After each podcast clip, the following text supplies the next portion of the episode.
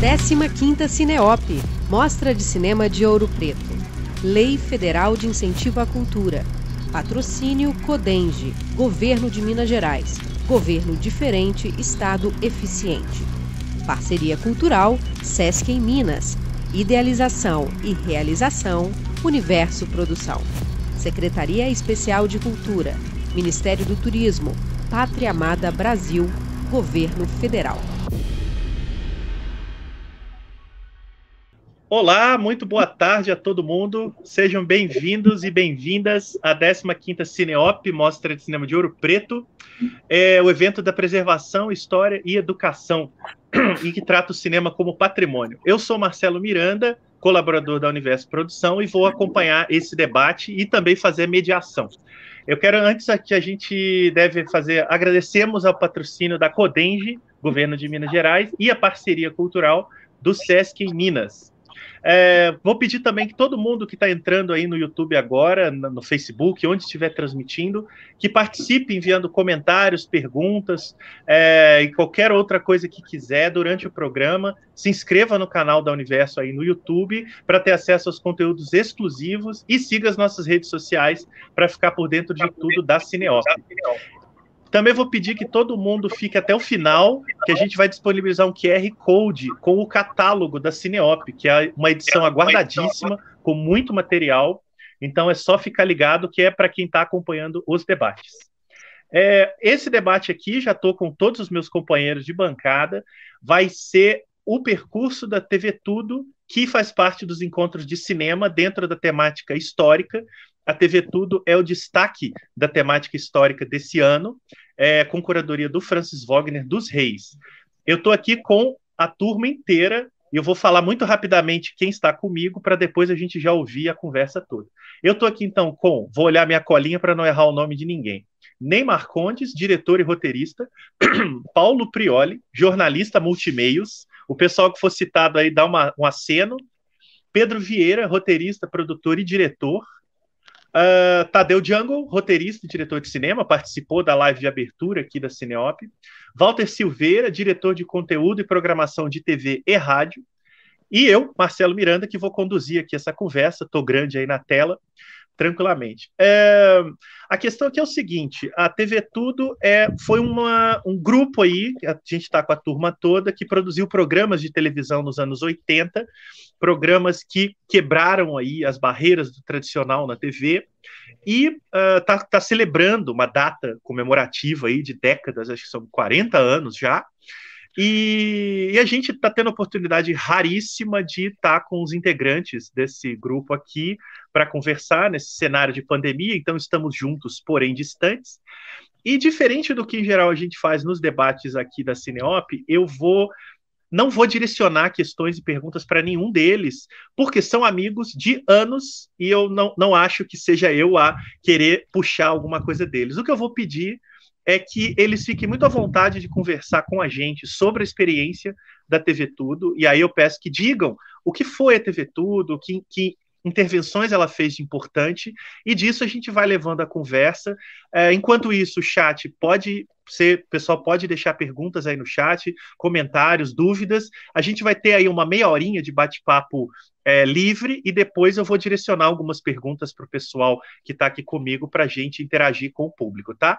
Então vou pedir que de imediato vocês definam quem vai começar e a gente pode deixar a conversa rolar. Eu vou estar tá aqui acompanhando com muito interesse. Por favor, pessoal.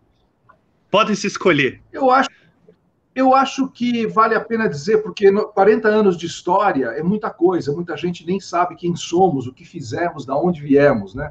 Eu acho que vale a pena dizer que nós somos um grupo de cinco pessoas, começamos com quatro dentro da ECA USP, Escola de Comunicações e Artes, fazendo vídeos. Estudávamos televisão, três televisão, um cinema, que é o Paulo Prioli, e depois entrou o Pedro Vieira e saiu o Paulo Prioli. Mas esse grupo, que é a TV Tudo, de cinco pessoas, realizou uma série de, de vídeos e de programas de televisão na década de 80 que, uh, creio, que contribuíram para questionar o que era a televisão ou como a televisão poderia ser.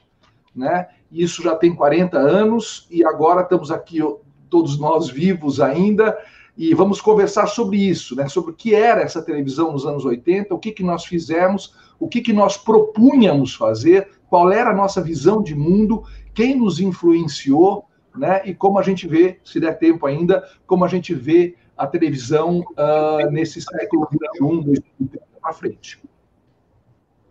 Legal, Tadeu, ótima introdução, muito bom. É, inclusive, lembrando que a Cineop esse ano também está lembrando e celebrando 70 anos de TV. Então, a gente aparecer com um grupo que tentou levar a TV para um lugar onde ela jamais esteve é muito positivo de conhecer esse trabalho. Então, peço que a gente siga por esse caminho. Como vocês se conheceram e chegaram a esse projeto? Bom, Marcelo, deixa eu falar um, fazer uma parte aqui. Atenção, Bruna. O, eu queria registrar aqui apenas o seguinte: é, é, tudo isso aconteceu. Somos como os outros são. Então, isso foi uma grande diferença. A gente era um grupo que estava muito sintonizado, para usar um termo da televisão, sintonizado entre nós e sintonizado com tudo que estava acontecendo no, no mundo naquele momento.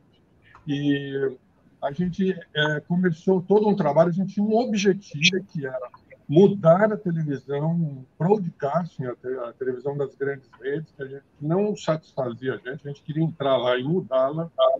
E para isso a gente tinha três grandes pilares, que até o Ney pode falar um pouco melhor, que eram em relação à, à imagem, a captação da imagem, a criação de um evento para transformar num programa de televisão e a edição.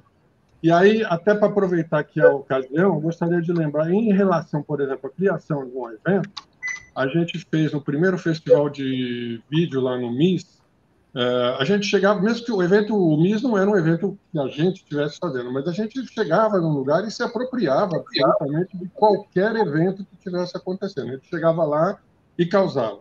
E no MIS, a gente estava concorrendo com os vídeos e a, a gente fez também algumas vídeo instalações na linha do Nanjuni Park. Uma delas era com um, uma galinha dentro de um, de um, de um, espaço lá, é, que ficava cantando o tempo inteiro, enchendo o saco de todo mundo. E a gente.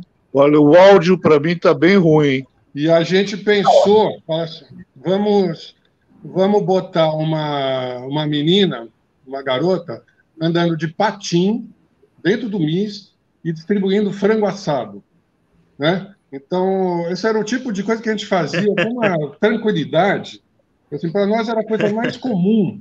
E aí o Tadeu conheceu uma menina, aliás, uma menina linda, de 15 anos, linda menina, ela foi lá com um, um maiô de patinha, andando pelo MIS, oferecendo frango assado para as pessoas que não entendiam nada. Demorou até para alguém pegar um pedaço de frango e tal. Então, esse era o tipo de coisa que a gente fazia, né? Por isso que eu digo assim, nós não somos como os outros são, e nunca fomos. E essa é uma frase, aliás, do grande pensador e filósofo Walt B. Blackberry, que está aqui presente entre nós. Tá, isso posto, vamos lá. Fala aí, Ney. Depois do frango, o Ney. ah, então. Cadê o Ney? Fazer o resumo aí dos nossos princípios teóricos que Paulo citou, né? O primeiro é o modo de produção coletivo entre nós e com quem participam, todos com a mesma importância. A equipe técnica ou artística, todos são participantes, têm a mesma influência. Isso não é novidade na televisão, ela é a essência da televisão é ao vivo, então ou as coisas se encaixam e fluem ou não dá certo. É muito importante que todos estejam no fluxo. Modo de produção coletivo. Segundo ponto, o princípio da câmera na olho, que é Vertov, mas é a câmera que procura a ação, né? É a câmera que vai em busca do que está acontecendo e não a câmera que obedece à direção, que é hoje o que todo mundo faz com o seu celular. Então a gente propunha, tem a ver com o plano de sequência, mas principalmente tem a ver com a consciência, com câmera que pensa, que tem autonomia de buscar a ação e que é tão importante quanto o apresentador, o repórter ou o diretor. Nesse mesmo eixo da câmera e da edição, a, a gente fazia um roteiro de abordagem, um roteiro de gravação e um novo roteiro de edição, que, que não era só limpar o material gravado, era editar mudando. Era, não existia na época isso, mas é o princípio da edição não linear. Você traz o meio para frente, você cria novas conexões, você recria. Editar é recriar. E o terceiro ponto era a integração TV-evento. Uma câmera era uma coisa muito forte, principalmente as grandes câmeras, elas não existiam muito. Então, uma câmera já por si só criava um ambiente. E a tendência, principalmente do, da ficção ou do cinema hollywoodiano, é que a câmera, a gente finge que a câmera não existe. E para nós, não. A gente fazia questão que a câmera existisse e fizesse parte do evento. Então, a gente não transmitia uma cena, a gente interagia com uma cena. A câmera era personagem e dessa fruição, desse, desse conflito, nascia algo que não sabíamos o que era, e isso era a graça da surpresa, do brilho, do, do encontro. E com esses três princípios, a gente produziu muita coisa. Daqui a pouco eu falo mais sobre a TV Tudo. Legal. Eu, aproveitando que você falou isso, Ney, e lembrar o pessoal que está acompanhando que tem vários trabalhos da TV Tudo disponíveis no site da Cineop, cineop.com.br. Vão ficar lá até o dia 7 de setembro como parte da programação. Então, muito do que for citado aqui, desses métodos e desse tipo de trabalho, o pessoal pode conferir 24 horas aí até o dia 7 de setembro na aba lá do cineop.com.br. Tem vários, inclusive coisas que eu acho que o pessoal não está acostumado a ver hoje mesmo. Olha, eu vou agora complementar é, essa, vamos dizer, essa fase inicial que se deu com a, a junção né, do, de aluno de, de, de cinema com alunos que sou eu, Tadeu e o Ney, que fazíamos rádio e televisão, embora em semestres diferentes. E lembrando só que isso era uma época que produtor independente era muito raro. Dentro da televisão, então, impossível, porque nós passamos quase três anos tentando colocar a, aquilo que a gente pensava e, os, e as ideias que a gente tinha, muitas delas já feitas com piloto dentro de canais de televisão e nunca fomos ouvidos. Quer dizer, diferentemente do que hoje acontece. Hoje a televisão está querendo que as pessoas façam ah, as coisas e que ela se torne cada vez mais um veículo ah, de, de conteúdo. Então, esse trabalho nosso lá, ele se deu, vamos dizer, muito mais na força das ideias do que propriamente dentro da escola, como trabalhos realizados. Praticamente foram quatro trabalhos e eles foram como laboratório. Depois, ah, logo em seguida, nós já ah, nos apresentamos por uma questão, assim, vamos dizer, de sorte, a Bandeirantes estava uh, começando uma nova fase uh, e tinha contratado o Walter Clark para uma nova programação e, e o Walter Clark tinha contatado o Nelson Mota para fazer um programa de jovens. Nós estamos falando aí de 1980. 1980 era o início da abertura lenta e gradual do Brasil. Ou seja, as pessoas e nós próprios, próprios estávamos com uma vontade louca de nos expressarmos, de falar, mas isso em todos os campos. Quer dizer, você tinha no Rio de Janeiro, o Asdrubal trouxe o trombone, você tinha o evento da poesia marginal uh, também no Rio de Janeiro, você tinha o rock surgindo né, com, de maneira muito forte. Você tinha em São Paulo o que se chamava da Big Produção Independente de Música, que eram as bandas do Arrigo Barnabé, quer dizer, banda independente alternativa com 12 neguinhos, quer dizer, não dava para viajar, era inviável levar esses caras em excursões. Premeditando o breque, uh, Itamar Assunção e Isca de Polícia, quer dizer, cantoras como Naozete, Suzana, Salles, etc. E na parte, vamos dizer, um pouco mais uh, marginal, mas que não estava na, nos canais de televisão, você tinha Ângela Rorô, você tinha Luiz Melodia, Jorge Maltner, Raul Seixas, você entendeu? E até um pouco nesses anos 80, até o Caetano Veloso. Ele, a, o Caetano começou a decolar de fato a partir dos anos 80, que começou a aparecer mídia para ele de fato, antes não era um bom vendedor de disco e nem tampouco as televisões estavam querendo aquele tipo, uh, vamos dizer, de comportamento e música.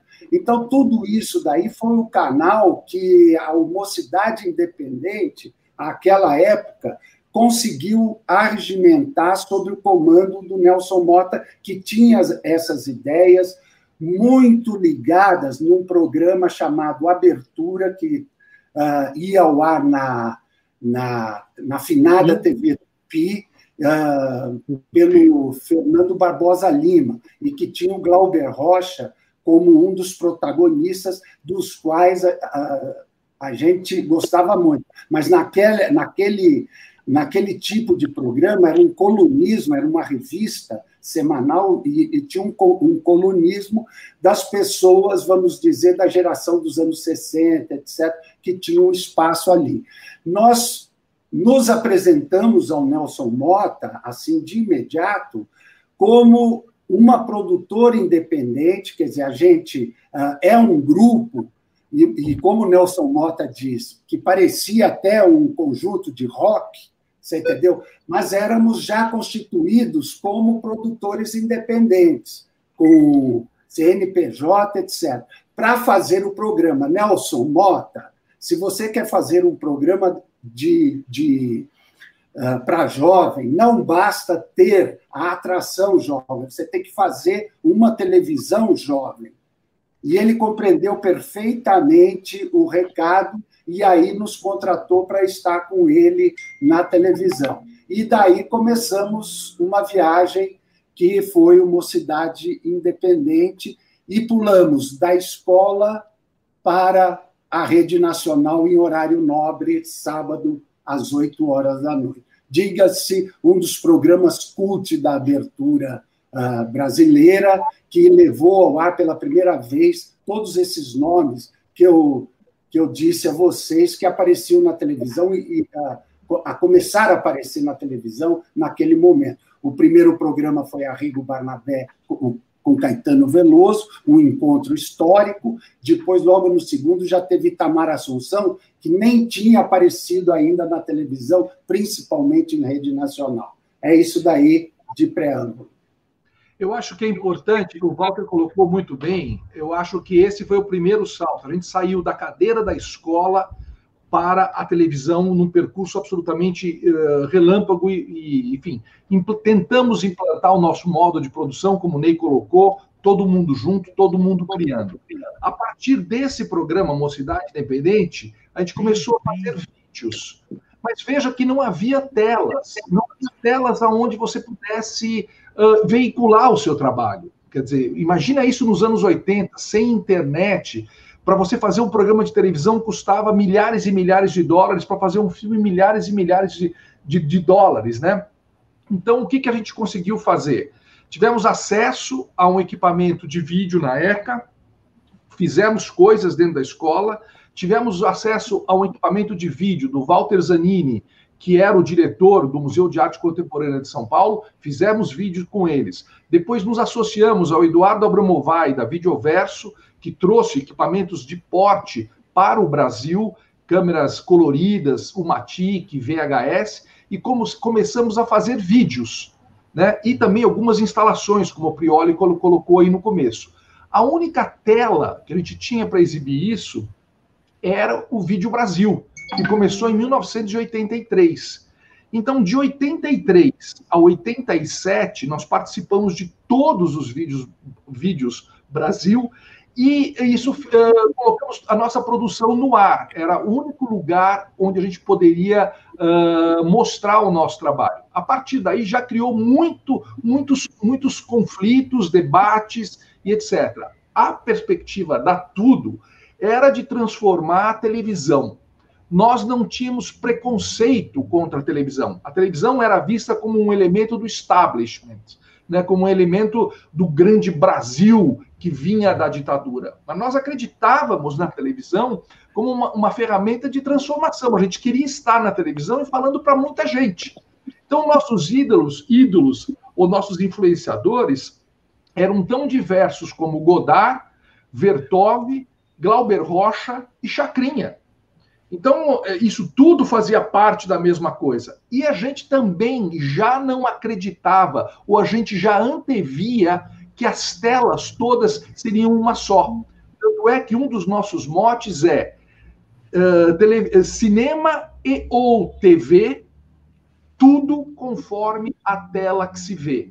Quer dizer, a televisão e o cinema para nós eram uma coisa só que um dia se juntariam numa tela só, como a gente tem hoje ainda sobre polêmicas, né? Mas ah, naquela época, 40 anos atrás, a gente já imaginava isso. Então, a nossa perspectiva era uma perspectiva de transformação e iconoclasta. A gente não tinha um pensamento muito construtivo de fazer carreira, de pensar em dinheiro, de tentar, uh, enfim, uh, uh, pensar que aquilo era a nossa profissão. Nós éramos artistas, criadores. E a nossa, a nossa função ali era fazer tremer, fazer tremer as bases através dessa linguagem que era o audiovisual, que era o vídeo dos anos 80. Oh, deixa eu fazer só uma, uma observação. Essa frase citada aí pelo Tadeu, é, eu sempre gosto de, de, de falá-la como ela deveria, na minha opinião. Você fala que é cinema e ou TV, tudo conforme a tela que se vê. E, e, isso é muito importante, porque não é tudo como todo mundo faz, é tudo como tudo faz. Né? Isso é muito importante.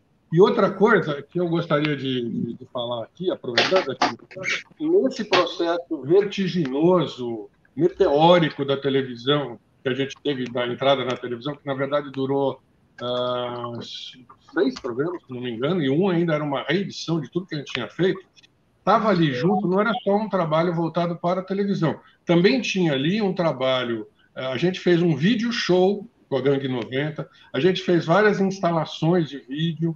Então, a, a gente, eh, o trabalho com vídeo, televisão, a gente estava restrito só ao, ao, ao, à rede de televisão, ao canal de televisão. Quer dizer, a gente já pensava não só em várias telas, como em vários uh, suportes, né? E aproveitava tudo isso que o Walter tinha falado, tudo, porque a gente convivia com todas essas pessoas, aí, a Vanguarda Paulista, e artistas, o Guto Lacazzi, uma, uma porrada de gente que estava ali nesse processo, querendo falar, porque a gente estava no princípio da, da, abertura política, a gente convivia com essas pessoas. Então, a gente, é, o nosso trabalho, ele escapava um, um, pouco até dessa coisa de, de colocar dentro da televisão. Né? Tinha trabalho, inclusive, o Walter e o Tadeu, um trabalho de poesia gráfica. Né? Então, era uma coisa muito mais abrangente que simplesmente os programas de televisão. Tá? Muito bom. Vambora, então? Maravilha, Valeu? gente. Super. Não, ainda não, calma. Aliás, não foge não, porque inclusive eu ouvi boatos de que vocês não têm uma foto juntos. Confere. Confere? Confere. Agora, não. Como é que é isso aí? É, confere. Não tem foto de ninguém. Não, é assim, ó. Não tem foto do sim. Deixa eu explicar. Marcelo, eu queria aproveitar agora esse, esse momento e o é. seguinte. Uh, vou dar uma recuperada no, no uh, como é que era lá de novo nos anos 80. Você, você uh, naquela época, você tinha duas escolas de comunicação. Tá certo? Você tinha a ECA, que é na USP, e a FAAP, que é na Fundação Armando Álvares Penteado, que tinha um curso de rádio e televisão. Uh, sempre foi assim, mesmo a escola de cinema da FAAP. Onde eu venho? De cinema da, da, da, da, USP, etc., tinha uma coisa assim, que na USP sempre tinha os teóricos e dentro da FAAP é que preparava, o, vamos dizer, profissionais para a televisão, etc. Como vinha já uh, de um passado assim, muitos dos professores da FAAP, eles eram professores na USP também. E os professores levavam esses alunos para a TV Cultura, que a TV Cultura era o celeiro, continua ainda, não sei se tanto, mas à época era um grande celeiro de profissionais de televisão, que saíam dos cursos de, de uh, universitários e faziam estágio lá. Diga-se de passagem, eu e o Tadeu, por exemplo, por circunstâncias históricas, fomos, históricas, fomos levados pelo Antônio Abujan, que foi no, nosso professor, fomos levados a Tupi, quer dizer, nós cumprimos o estágio de fim de curso na finada TV Tupi, pioneira, e numa equipe maravilhosa que tinha tomado conta da última gargalhada da TV Tupi, que, entre outros, era Walter Avancini, Álvaro de Moya, uh, uh, Ciro Del Nero, quer dizer, os pioneiros da televisão, estavam, Júlio Medalha, estavam lá na, na Solano Ribeiro, estavam lá na, na TV Tupi. Mas o Pedro Vieira foi Sim. um dos alunos que saiu da FAAP para a TV Cultura, certo, Pedrão? Eu venho da FAAP. Quando eu entrei na TV Tudo, foi o, o Luiz Antônio Simões de Carvalho. Um dia levou o nosso amigo Tadeu Jungle para passear na TV Cultura e eu tínhamos criado o programa Fábrica do Som. E quando eu vi o Tadeu, a gente olhou e falou: pô, é esse cara aí, meu. E chamamos o Tadeu para apresentar o Fábrica do Som. E daí foi, daí foi a daí foi a fome com a vontade de comer, né? Porque eu trabalhava lá na TV Cultura com a Bujanra, com o Silvio de Abreu na parte de dramaturgia, trabalhava com o Luiz Antônio Simões de Carvalho, que tinha um programa chamado Som Forma e Movimento, que era só experimentação, porque a TV Cultura tem no seu estatuto a obrigação de experimentar imagens, experimentar novas formas de televisão, coisa que ela se recusava e se recusa a fazer até hoje. E daí, quando nós criamos o Fábrica do Som, o Tadeu entrou e deu aquela, aquela vida que o programa precisava, não é? E era um programa que era para era motivado no momento pelo do, tinha dois pilares, né, que aconteciam naquele momento. Era o Sesc Pompeia, que surgia, e o Lira Paulistana. E a gente fazia a interface né, é, desses dois. A gente levava as coisas do Lira Paulistana para o Sesc Pompeia e criamos o Sesc Pompeia um ponto de atração de jovens. Né? É, nós fizemos o Sesc Pompeia ficar conhecido. Né? E o Tadeu ele, como um grande apresentador chacrítico, né, ele ajudou a tornar o programa um programa. Pedrão travou. Pedrão travou. Pedro, travou. Pedro foi até derrubado. De melhor, o Pedro foi até derrubado depois dessa daí. Ó, voltou, voltou. Exato. O Tadeu, Oi. Fala, o Pedrão voltou. Quantos, quanto tempo ficou no ar, que eu não me lembro? Só para. Um ano e quase dois anos, Silveira. Ficou 60 e poucos programas. 66 programas. 69. O que, que o Pedrão narrou muito bem, quer dizer, a ideia de eu ser convidado para apresentar um programa, a gente se considerava diretor, criadores, nós nos imaginávamos muito próximo dos Beatles.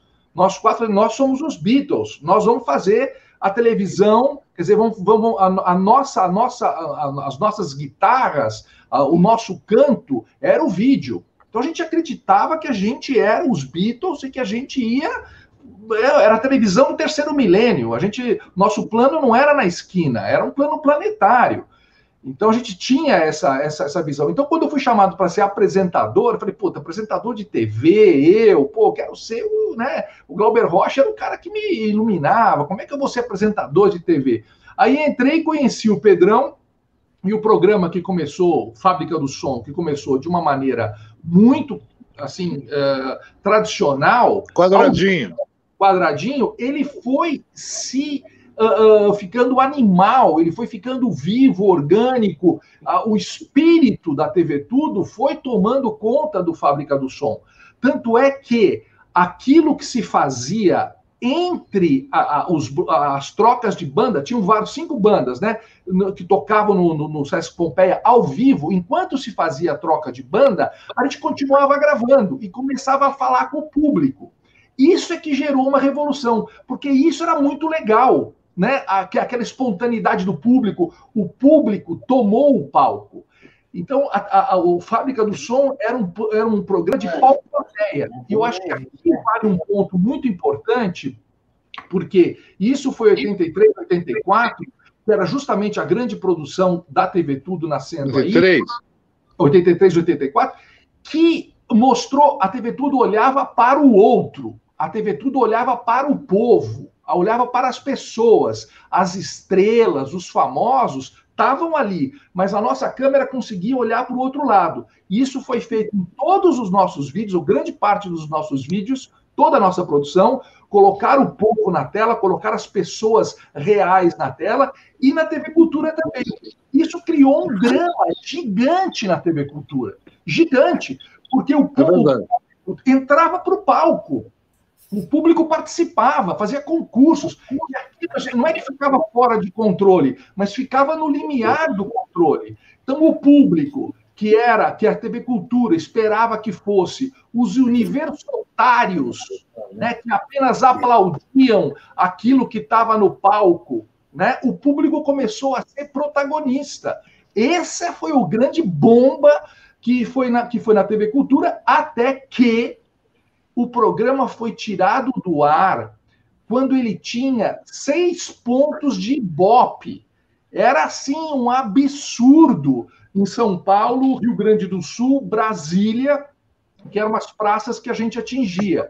Então, eu, claro que com muita uh, uh, parceria com o Pedrão, que era o mestre, que trazia os grupos, que conhecia, que fazia tudo aquilo, aquilo entrar e, e, criar esse caldeirão. Quer dizer, o Pedrão foi muito permissivo e parceiro, tanto é que a partir do Fábrica do Som, o Pedrão entrou na TV Tudo.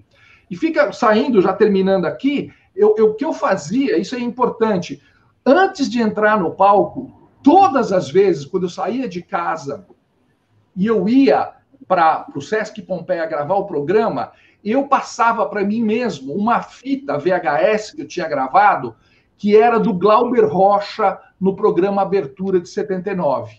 Era como se aquilo fosse uma pedra de toque e eu me iluminasse. Então eu tocava aquela fita, baixava aquele santão do Glauber numa abertura e eu ia para o Sesc gravar o programa com o Pedrão. Então, assim, é, é, foi uma fase muito importante do Fábrica do Som. Há um documentário a ser feito ainda sobre o Fábrica do Som, com toda certeza, que vai mostrar a dinâmica de lançamento de bandas de rock da época. Titãs tocou pela primeira vez lá. Pedrão, fala aí quem mais tocou lá. Raul Seixas, os. Meu... Então, Paralamas, Paralamas, Barão Vermelho, Arrigo, todo mundo, todas as. A, a, a, a língua de trapo é, coisas do, do, tempo, né? O Premeditando Breck e era todo todo, todo o Titãs do Ieye, né? É, o Titãs do Ieye. E a gente, a, é, é, os Titãs do Ieye, eles então a gente tinha até essa liberdade de trazer o que tinha, o que não ia, a gente jogava a luz aonde não ia bater o holofote lá jamais. Né? Exato. E olha, assim foi. Olha só, o Ricardo Soares está aqui no YouTube perguntando, ele falou assim, por que, que tiraram do ar? Por que, que vocês saíram do ar? nós estávamos ainda no tempo da ditadura. Nós estávamos em 84, ainda não tinha 85 é que começou a real governo civil. Nós estávamos no tempo da ditadura e a televisão Cultura tinha como seu presidente o senhor Renato Ferrari, que era uma pessoa que a gente, posições políticas. Opus Dei. Então, era, era muito complexo. Quando o Sesc Pompeia, vocês imaginam, o Sesc Pompeia, quem conhece aqueles dois aquelas duas plateias, né? Era, um, era, um, era uma arena, uma, um palco no meio e as duas plateias assim. Aquilo ficava lotado até o teto. Era assim, uma multidão, uma horda de pessoas, de jovens, sem camisa, cantando, com fantasia. Aquilo era uma doideira.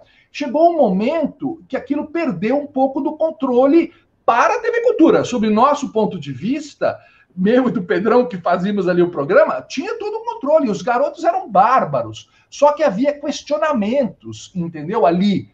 Né? Houve, houve alguns fatos que uh, poderiam ter tirado o programa é. do ar, mas o, o governador Montoro segurou o programa. Danilo Miranda, grande Danilo Miranda do SESC, ele recebeu um pedido do, do do, do, do, do, presidente da Fundação uh, Padre Anchieta TV Cultura para retirar o programa do ar, para não deixar mais o programa acontecer no SESC. O Danilo falou: não. Só pode dar um pequeno. Vai continuar, mas não conseguimos continuar muito tempo. Apesar de textos do Leão Serva, apesar de textos de, de, de várias pessoas nos jornais, Leminski falando sobre isso, o programa saiu. Aliás, o Lenis. Olha, quando é... o programa saiu do ar, deixa eu falar uma coisinha só. Quando o programa saiu do ar, no mesmo dia que recebeu a PCA de melhor, melhor programa do ano. Daí eu fui na coordenação de produção e recebi a carta do seu Ítalo Morelli, a carta do presidente, que dizia o seguinte: que o programa ia sair do ar por não representar a verdadeira juventude brasileira. Oh. Que ele, o que ele mostrava no ar não era a verdadeira juventude brasileira. Por isso que ele estava fora. É isso. Não era aquele jovem da Opus Dei, aquele cara limpinho, aquele cara com todos os dentes, entendeu? Aplaudindo sentadinho, como disse o Tadeu. Isso incomodava demais, isso tirou o programa do ar. Sujos e malvados eram todos que estavam na plateia, né? Eram pessoas vivas, era essa molecada viva que ainda está aí hoje, né? E naquela época a gente colocou todo mundo na tela da televisão, que era o grande coisa. Foi genial. Olha os caras que, tinha, que a gente deixava ir tomar banho, né? Tomar um banho de chuveiro, né? A gente aí, fazia, fazia performance tomando banho de chuveiro no palco. Né? Vai, Valtão, chama, chama. Eu queria, eu queria só uh, dizer uma coisa. Chama aí, Valtão. O Lemis, que foi citado, eu, isso daí ele mandou uma carta do leitor da, da Folha, que havia feito uma matéria sobre a saída do ar, que tinha essa conjuntura toda aí dita por eles, e mais essa agravante que tinha acabado de ganhar o prêmio de melhor programa. Então, o Lemis que disse uma coisa que vale muito, quer dizer, é pano de fundo para tudo isso que nós estamos falando. Ele, diz, ele diz, disse isso. O bom é pouco provável. Você entendeu? E é verdade em todos os sentidos até hoje. Você entendeu? Se é bom, é pouco provável na ambiguidade do provável, de se experimentar e de ficar. Certíssimo. O bom é pouco provável.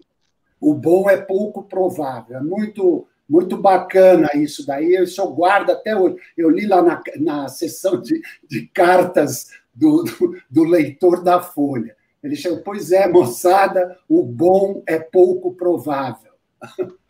Então, fica aí. Falando em Leminski, falando em bom, eu, eu fiz um poema que eu vou, vou encerrar agora com essa minha criação última, tá certo? A minha, a minha Olha fala, aí, vamos abrir para os outros. Sim. Cada vez mais hermético, sem sombra de nenhum semelhante seu. Solidão irreparável, inumano espelho meu, cada vez mais hermético, sem sombra de nenhum semelhante seu. Solidão irreparável, inumano espelho meu. Ah, Silveira! Muito bom! Aê, garoto! Ê! É o garoto! Bom, e aí, agora. Quem pega essa depois, hein? É, Agora, meu nego, cada um fala uma poesia. Eu vou de batatinha quando nasce. Eu até tinha umas questões aqui para colocar, mas o Tadeu tá excelente mediador. Ele já tá respondendo tudo lá no YouTube.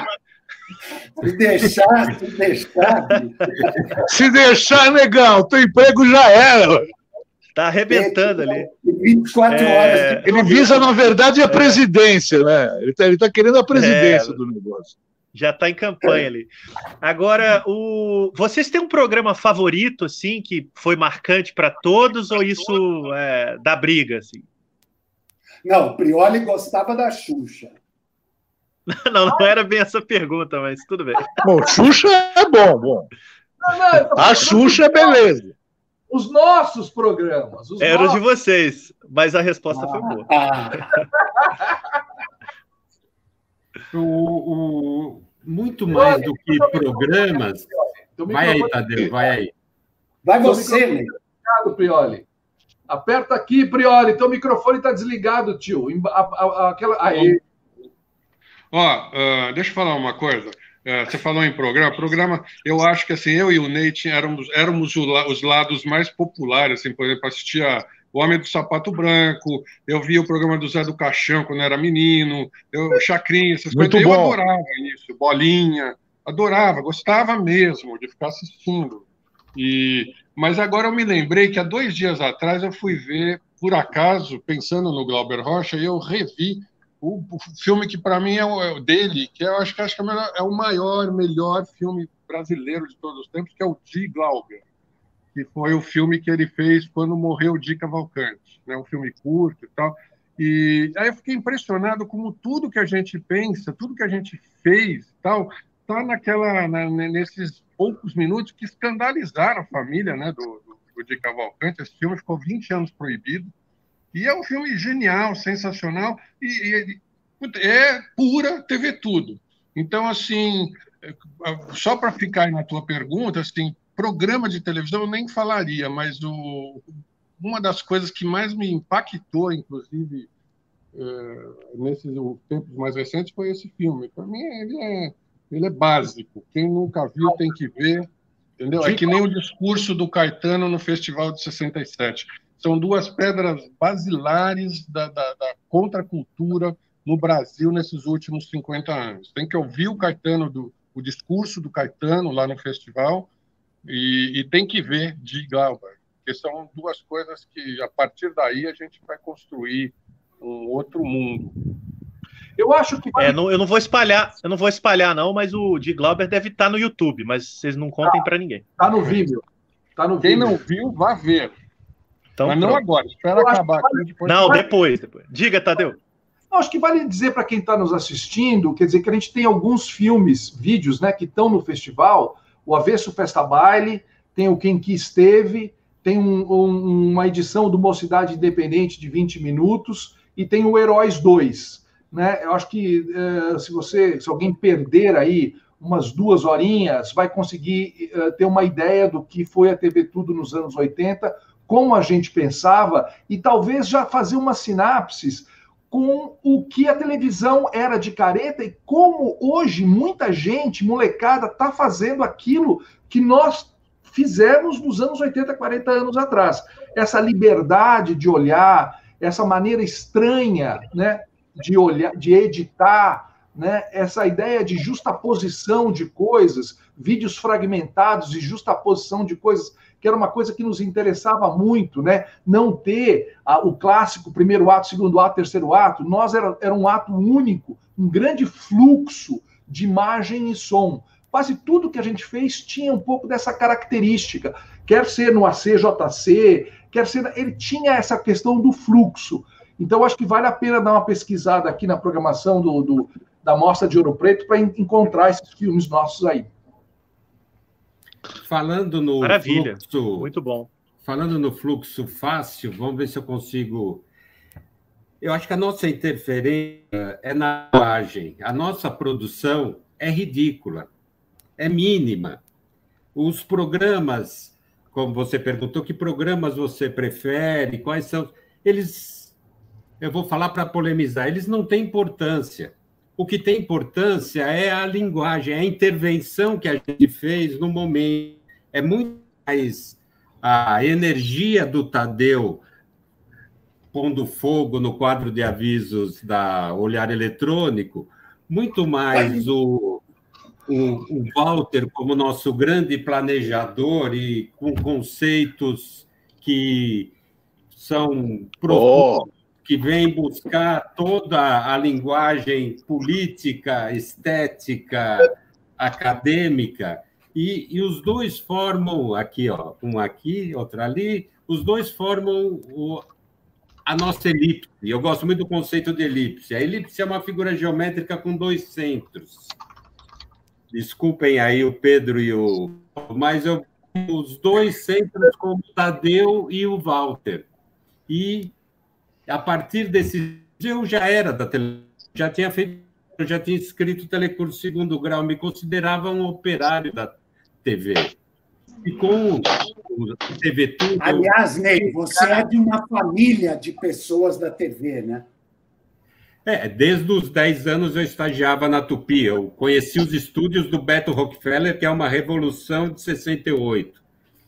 Mas eu aprendi na TV Tudo, não que alguém aprenda a fazer arte, mas eu pude brincar de apertar botão. Eu pude brincar de fazer loucura, de ser artista. E isso eu levei para a vida toda. Se eu chego numa produção, eu tá tudo muito careta, eu vou implantar a loucura. Se eu chego numa produção, tem muita loucura, eu vou organizar. E eu aprendi que a gente pode fazer o que quiser, o que importa é a intenção, é o afeto, é a conexão, é o qualquer dois é muito mais do que um genial. E imagina quatro ou cinco unindo forças. Nossa, é, a gente é genial. É, isso, isso, é muito legal, Ney. A ideia da gente estar com as portas abertas e ser permeável fez muito parte da gente. Não é um modo de dizer. As nossas portas e lentes estavam sempre abertas. E as nossas influências, né, além do, do Glauber, Godard, que a gente falou ali no começo, quer dizer, depois a, a interferência, né, eu e Walter trabalhamos com o Zé Celso Martinez, fizemos um vídeo, um vídeo com o Granato, fizemos um vídeo com Wesley Duquili, Quer dizer, todas essas influências, as portas eram abertas e a gente era muito ávido por conhecer, por esbarrar nas pessoas que estavam fazendo coisas que a gente admirava. E o vídeo era uma porta de entrada. Você, você faz, ser um fazedor de vídeo interessava as pessoas, né? A gente ficar meio próximo. Então a gente aprendeu muito com muita gente. Nós já éramos um grupo e ainda não, criamos um grande grupo de pessoas. Fala, Pedrão, você está no ar aí, velho. Vou, eu vou aproveitar, a gente está com duas questões bem interessantes aqui do YouTube. Uma é do Kleber Eduardo, que eu suponho que seja o Kleber, que foi curador aí da Mostra de Tiradentes por anos e também já foi curador da Cineop. Ele pergunta o seguinte, e aí vocês peguem essa. Quais características da TV Tudo foram assimiladas pela TV nos anos seguintes? Se vocês reconhecem quais heranças e herdeiros teriam ficado da TV Tudo, imagino eu, depois que ela, que ela terminou, né? Que ela concluiu. Deixa eu, eu, vou começar respondendo isso.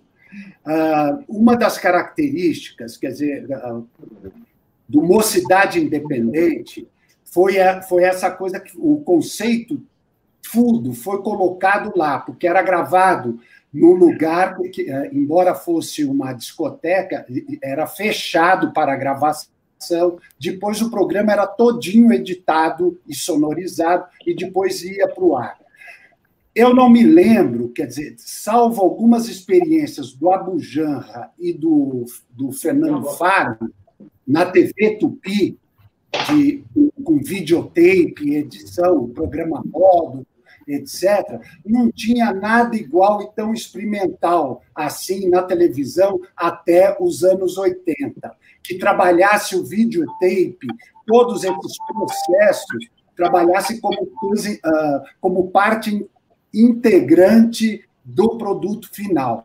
Então, o Mocidade foi o primeiro programa com estrutura de videoclipe. Ele não era contínuo, ele era descontínuo. Isso daí, logo em seguida, entrou no, entrou no, no Armação Ilimitada da TV Globo com o Guel Arraes, que era, que era fã e telespectador do, do Mocidade entendeu? Então, esse já foi um caminho. O segundo caminho se repetiu nos programas que, que da própria Rede Globo, que começou a abrir, porque aí o Nelson Mota foi fazer um outro programa no verão carioca, chamado Misto Quente, que tinham as gracinhas, ah, as coisas ah, da da TV Tudo e do, do Mocidade Independente. O próprio programa que o Paulo Prioli fez depois com a Videoverso já, é, já tinha as características, já tinha absorvido as características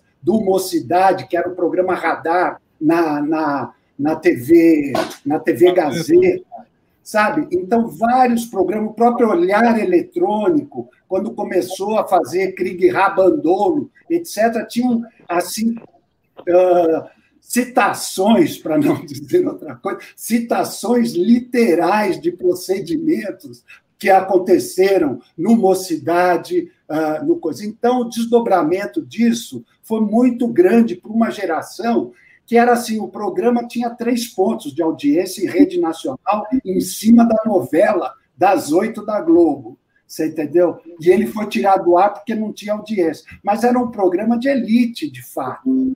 Era um programa que as pessoas que faziam cultura, que estavam próximas ali, viam o programa tinham conhecimento dele, se reuniam para assistir o programa naquela época. Então, a, você tem muito desdobramento, porque depois a gente ainda fez televisão ao vivo, que foi o 90 minutos, que aí a gente se aventurou, aí o Tadeu já estava nos Estados Unidos, a gente se aventurou a fazer jornalismo, e aí começamos a, a, a colocar em prática algumas coisas que depois foram aparecer de fato lá no, no aqui agora, você entendeu? Câmera sequências uh, e outras cositas mais. Então, o teve fim do insert, né? O fim do insert da edição. Eu responderia essa pergunta que você fez é, exatamente por esse lado. Quer dizer, o que, que ficou na televisão? Vou, em vez de citar programas, que parece até meio óbvio, mas é isso. O que, que a gente fez? Entrou para fazer jornalismo, botamos câmera, um plano sequência. Não tinha naquela época abolimos o insert de edição. Isso era um horror para os jornalistas. Né? A gente fazia o entrevistado dar pulo na televisão porque a gente queria mostrar que aquilo estava sendo manipulado, que o cara estava sendo editado. Então, antigamente tinha um recurso de você botar o, a mão do câmera fazendo foco, umas, uns planos assim, para disfarçar a edição. E a gente, achava, a gente arregaçava a edição. Então, esse tipo de coisa ficou. Por exemplo, hoje tem um programa no ar, o Encrenca, né, na, na Rede TV, que bota no ar um monte de coisa que a gente fazia, que é. A gente gravava uh, várias situações que eram. De, nem sempre de gente famosa e tal, mas era que virava uma vinheta. Então, isso acabava entrando na programação, tudo que a gente fazia vinha. Por exemplo, no Mocidade Independente, tem uma hora que, o, que a gente está tá sendo entrevistado o, Raul Seixas, ele falou, o quê? Para com isso, deixa eu cuspir meu chiclete, e, e cospe o chiclete três vezes que a gente repetia. Né? Isso vira uma vinheta, a gente usa em programa que não tem nada, porque o Raul Seixas não tem nada a ver, mas vai cortar um assunto e dizer, o quê? Para com isso. Isso está na televisão hoje, no programa Encrenca.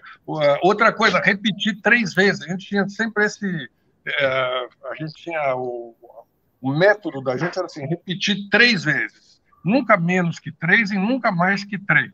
Então fazia, vinha com uma imagem qualquer, alguma coisa qualquer, repetia uma vez, duas, três, pum, e partia para outra coisa. Isso é uma marca que ficou na televisão. E uma série de outras coisas que eu nem lembro aqui, talvez os outros lembrem, que ficaram na televisão. Foram marcas de coisas que a gente fez É, na, na, ah, usa chuvisco, edição com chuvisco no meio. É, Usar, utilizar é, o que, que, ninguém usava, o chuvisco, o dropout, é, como, como recurso, entendeu? Né? É, botar color bar, que era, tudo que era proibido, a gente, a gente recriava o que era proibido. Entendeu? Tudo que era tido como grande pecado, para a gente era uma grande atração. Essa, essa, essa, frase do Pedrão, eu, eu, me veio uma sinapse agora. Eu estava fazendo o avesso futebol e eu queria fazer um plano sequência que saía de, de lá da, do, do, meio da galera, lá fora do estádio, e iria até a marca central do gramado. Era um grande plano sequência. E o câmera foi indo. Só que na, na época, como eu passava por gente, gente na frente, empurra, empurra e tal, a câmera tremia, o que, que o câmera fazia? Ele punha a mão na frente da câmera porque quando esse material fosse ser editado, ele não queria que o supervisor. Que tivesse um tremido. Tivesse um tremido na câmera. Então ele punha a mão na frente da câmera. Eu falei: não, não, não, vamos direto, vamos tremendo. E o cara meio cabreiro, eu falei: não, era câmera de televisão. Eu falei: vamos fazendo, vamos, vamos embora, vamos embora. Vai empurrando o cara no meio da multidão. Aí ele fala assim: ah. Quer dizer que para fazer tudo aquilo que não podia fazer, eu falei, então, é. é isso aí, vamos embora fazer a televisão diferente, vamos romper com as fronteiras todas, meu.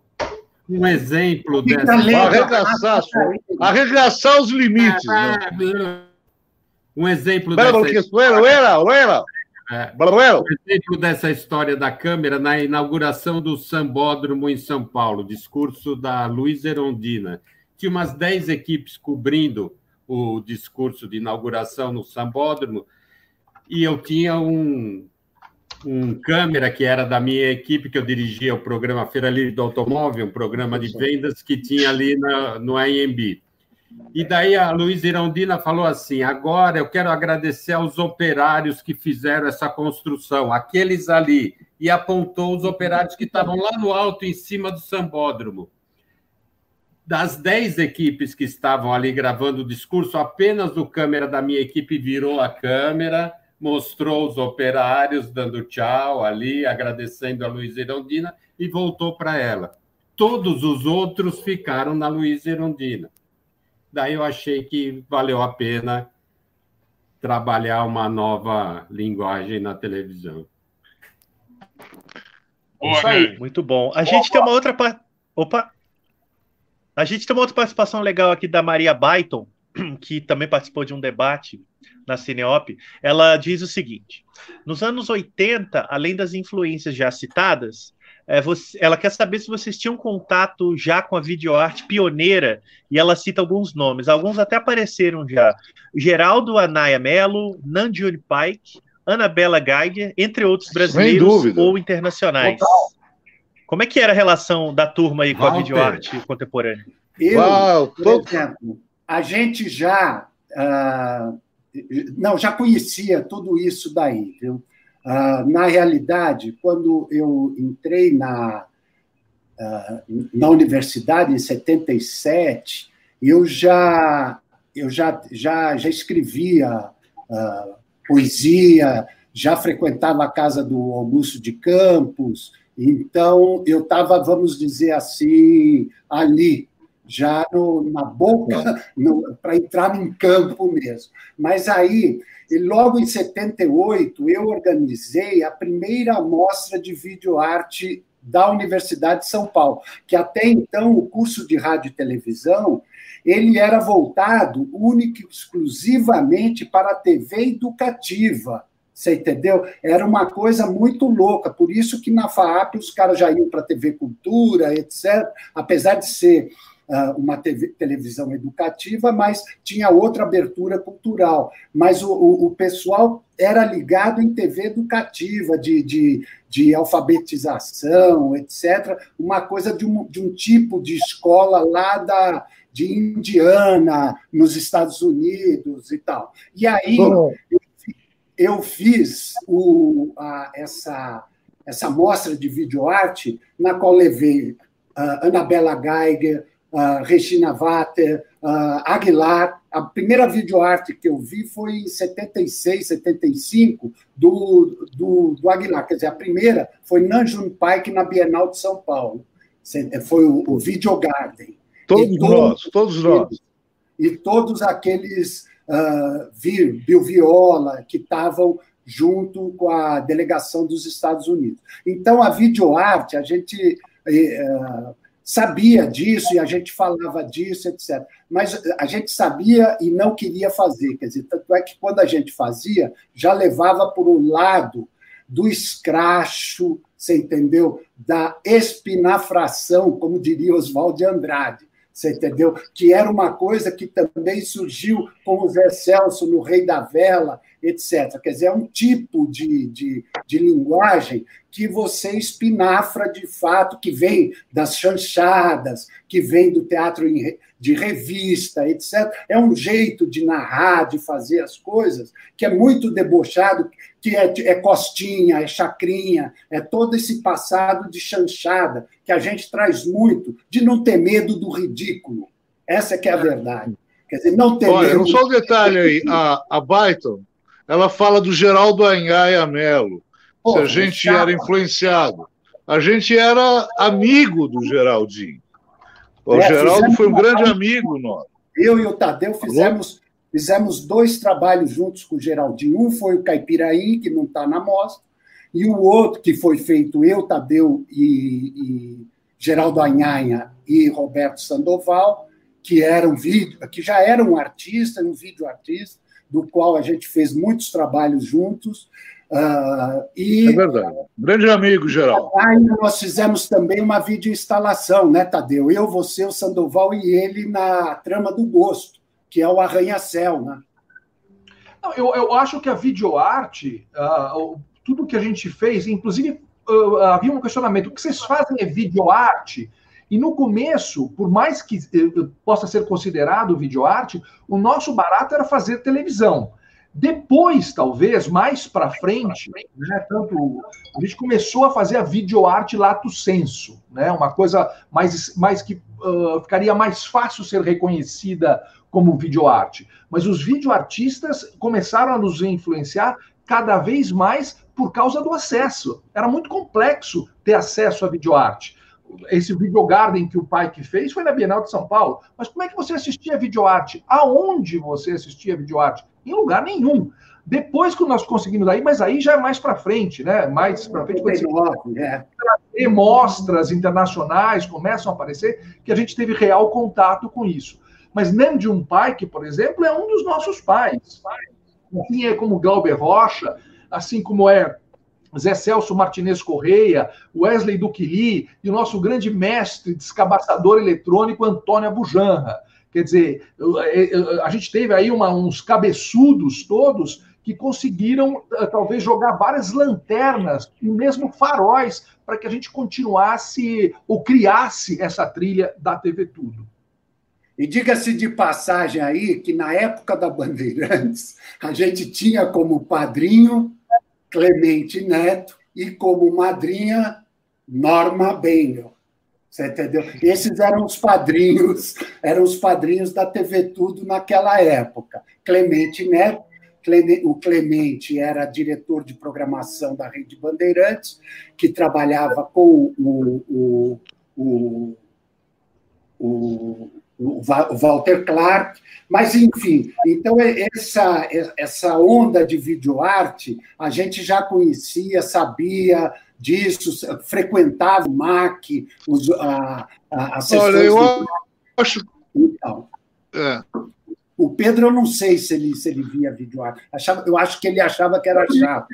O Gabriel Prioli aqui está entrando no YouTube e já deu um título para o nosso documentário. YouTube. É. Olha aí, pronto. É o nosso canal. Ó, a é. Tânia, o... a Tânia Celidônio está querendo saber até como é que duelo, era o trabalho com o Zé Celso. Duelo... Você escutou, Pedrão? A Tânia Celidônio. Qual é o trabalho com o Zé Celso? É, como é que foi trabalhar? Vocês trabalharam diretamente com ele? Como é que é? Eu não. Então, deixa eu você aí que vou... Zé Celso você entende. Eu, e o eu também que trabalhei com o Cacá Rossetti. Carrossete, teatro. O Zé, ele nos convidou para fazer os títulos do filme O Rei da Vela. E nós, jovens, porra, encontrar com o Zé Celso, conhecer o Zé Celso, que tinha voltado do exílio, falou, pô, vamos fazer esses títulos. Eram os créditos finais, eventualmente, talvez o título do filme. A gente passou um ano dentro do Teatro Oficina construindo os títulos do filme do, do, do, do Rei da Vela, que estão aí, o filme Rei da Vela, os títulos são nossos. Um ano, nós pintamos, pintamos, é, eu queria... durante um ano, todo o teatro, não esse que foi construído pela Lina Bobardi, o anterior, paredes, pisos e teto de todo o teatro com o nome de todos que apareceram no filme. Passamos um ano pintando com os Excelsos. A partir daí, a nossa amizade até hoje é muito grande. Tá, eu, a, a videoarte, ela é a gente chama de videoarte. É, eu acho que essa, Pedrão essa tá criação do, do que, que, as pessoas da TV Tudo têm, ela acontece inclusive no Duelo dos Deuses, que é um documentário sobre os pastores, mas ele é todo pontilhado, ele é todo pontilhado e conduzido pelo conceito de videoarte, que é um vídeo que ele é separado por, por né, onde a gente satura imagem, satura cor, etc. E é um vídeo de intenso conteúdo político, né? E um vídeo de crítica à televisão que acontece hoje, que é a televisão comprada pelos pastores. Né? Ah, deixa eu... Então Maravilha, é um documentário. Ó, o Paulo vai completar aí, Paulo? Eu queria lembrar uma coisinha só do a gente é, teve esse processo criativo vertiginoso e tal, e pô, acho que em menos de um ano a gente percebeu, transformou tudo né, em ódio. A gente viu. Ninguém. Vocês estão ouvindo? Sim, ouvimos. O Walter não está. Ah, gente... oh, o Walter não está. Acorda aí, Bartol. Então é o seguinte, é, a gente, é, um ano depois da gente ter começado a trabalhar e fazer esse monte de coisa aí, a gente transformou tudo em ódio. A gente percebeu que, assim, que, a gente, que, que, que as pessoas não estavam entendendo, não estavam assimilando aquilo, tudo que a gente jogava para cima delas, e, fizemos, e criamos outro conceito que era ódio, que era tudo ao contrário. E ainda a gente se associou a videoverso, né? E, e depois, ainda mais para frente, cada um acabou seguindo um, outro caminho ligado a, outros, a outras manifestações artísticas. E, e, isso tudo foi um processo muito é, rápido. Tudo isso foi um processo muito rápido. E deixou essa influência aí que, que hoje em dia vocês, com extrema gentileza, dizem que nós deixamos. E outra coisa importante que eu queria salientar aqui é que a gente é, não foi por acaso, tem essas perguntas das pessoas, não foi por acaso que a gente fez essas coisas. A gente é, sempre teve um, um, sólido conteúdo, vamos dizer assim, não era só a forma. Todo mundo fala da forma, que foi muito revolucionária na época, mas a gente tinha um sólido conteúdo, né? A gente conhecia coisas, a gente olhava para trás, a gente via o trabalho das pessoas, a gente estava antenado com o que estava acontecendo. Teve uma época lá na Videoverso, a gente esperando o equipamento chegar, a gente falava, porra, a televisão está chegando em Marte, né? Naquela época estava chegando em Marte. Assim. Então a gente, sabe, já tinha essas coisas na cabeça. Quer dizer, para onde vai a televisão? Ela está chegando em Marte. Daqui a pouco a gente vai estar tá transmitindo com, com, com um marciano verdinho lá. É, isso tudo fazia parte desse caldeirão de coisas. Não era simplesmente assim, ah, vou fazer um, um programa revolucionário de televisão. Então, é, já que a gente está meio perto da hora e de repente a gente está encerrando, o que eu queria dizer era isso, para essa juventude maravilhosa que talvez esteja nos, nos ouvindo nesse momento, é, vai olhar as coisas que foram feitas no Brasil, porque muita coisa boa foi feita, sabe? E, e aprenda um pouco, com, com, com uma certa humildade, para fazer no futuro, porque é, as pessoas estão esquecendo um imenso passado cultural que a gente tem então, hoje de olho numa outra cultura, que é uma cultura mais massificada, que não, que não tem a ver muito com a nossa realidade. Né? Então, vai olhar um pouquinho para trás, vai ver essas coisas, vai, vai assistir Galbert, vai ver o que aconteceu na televisão, vai ouvir música da década de 50, 40. Tem muita coisa boa para ser assimilada, para depois você colocar para fora no, num vídeo, numa, num programa de televisão, onde quer que seja. Tá? Pessoal, a gente tá a. Obrigado, Paulo. A gente tá a cinco minutos de encerrar. Antes de fazer as despedidas, eu vou fazer uma coisa com vocês. É, eu brinquei aqui por causa de uma conversa nossa, de que vocês não, é, não nunca se fotografaram os cinco, né? Eu vou pedir o seguinte, para a gente tirar uma foto da tela, é, a produção tirar uma foto de vocês juntos. Eu vou sair aqui, vocês posem aí do jeitinho que vocês quiserem e vocês vão ficar sozinhos aí uns dois minutinhos para o pessoal tirar uma foto da imagem, viu? Então caprichem, hein? É, não, é interessante notar Opa. que eu nunca, nós, isso quem perdeu o começo, nunca nós cinco estivemos juntos em lugar nenhum. Todos os nossos encontros. É, é, pela primeira vez nós cinco estamos conversando uh, uh, juntos. Então, realmente, essa foto é uma foto histórica, né? Uma foto. É, eu tenho medo desse encontro. Se ele acontecer, pode haver um cataclismo. Bom, vamos terminar, gente. Cada um tira vai... logo, tira, tira logo antes de acontecer alguma merda.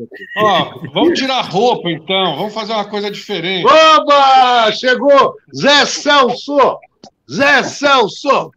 Ó, e aí eu queria até notar outra coisa aqui. É, bom, primeiro é, já agora é a segunda vez, porque nós nos encontramos numa outra gravação em julho aqui. Mas, é, na verdade, assim, é verdade. os cinco nunca se, os cinco nunca se encontraram publicamente juntos. Já houve encontros, tal dos cinco e dos quatro, mas publicamente não. Mas a gente mantém a tradição, e eu hoje estou fazendo isso de propósito, que antes da gente entrar no ar, o pessoal ficou falando, vamos todo mundo botar vestir branco para aparecer. Tudo Aí, se vocês olharem, vocês vão ver que está todo mundo de branco aí, e eu não. Isso eu é não... uma tradição, porque não pode acontecer é. nunca isso. O Ney está de azul, azul bebê. Ah, mas é um azul aqui que para mim é quase branco. Vamos então, concluir. Boa, Ney. Então acho que o Ney... Prioli, conclui a última frase, 10 segundos. Ney. Prioli, você, você é comunista, porra! Então, é isso que eu gostaria de dizer. De novo, assim, nós não somos como os outros são. Se vocês querem fazer alguma coisa no futuro, pensem nisso. É isso aí. Ney. É isso aí. Essa frase sintetiza tudo. Né? Então eu vou falar o poema. O guerreiro da liberdade total, o guerreiro da liberdade total escolhe o modo e o momento de sua partida desse mundo. Nesse momento, o fogo interior o consome e ele desaparece, livre, como se nunca tivesse existido. Nossa, de quem é isso? Pô? Cita é, a fonte. É, Wesley Duquili gostava, é o Carlos Castanheda. Muito bom. É o Bruxo. Silveira. É. Silveira vai, falar, vai, vai repetir uma coisa, que é o seguinte: não somos como os outros são. Enquanto uns vão, outros fincam, cada um com o seu não somos como os outros são. Não somos como os outros são. Enquanto uns vão, outros fincam. Outros fincam. Cada um com o seu. O seu. Não somos como os outros são. Muito bom. Pedrão, Olha, voltei. Fala, PJ. Aê. Voltei. Calma, faltam, faltam dois. Fala, Atenção, Vai lá. Fala final. Falta fala os poemas. 10 segundos. Vai lá. Vou catar o meu já aqui. Isso. Bom, eu não tenho poema nenhum para falar e achei muito, muito legal essa, essa, esse encontro com os nossos amigos. E eu deixo para os poetas a poesia, entendeu? Eu não sou poeta, eu sou músico. Se tivesse um, um instrumento aqui, eu tocaria, mas eu não, não vou, não vou prejudicar as suas orelhas. Muito bom. Bom, eu queria falar para vocês que estão aqui ao vivo para vocês que estão há anos-luz desse momento, vocês que nos veem no futuro, 2030, 2040, 2050, vocês que nos veem, e nós provavelmente não estaremos mais, mas nós continuaremos aqui com vocês. Você está aqui, você está aqui, nós continuamos aqui vivos nas ondas eletromagnéticas da Tudo. Tudo forever. Tudo para sempre, forever. Obrigado, gente! obrigado, obrigado, gente! Saudade de meus irmãos! Logo, amiguinhos! Não vamos Até logo, coletinho, logo, amiguinhos! Opa, agora, agora é o momento do, do, do, ah, do catálogo. Muito bom. Ó, é o seguinte aí, ó. É bom lembrar o seguinte, até agradeço aí, Walter. É, com esse QR Code, você aí, o espectador, pode baixar o catálogo. Tem entrevista com a turma aí, tem um texto do Francis. Então, material de arquivo importantíssimo aí da TV Tudo tá no catálogo da Cineop. Eu vou tudo. agradecer a todos vocês. Tudo, tudo. Eu não sei falar. Agradeço muito a vocês, a, a participação foi sensacional e memorável.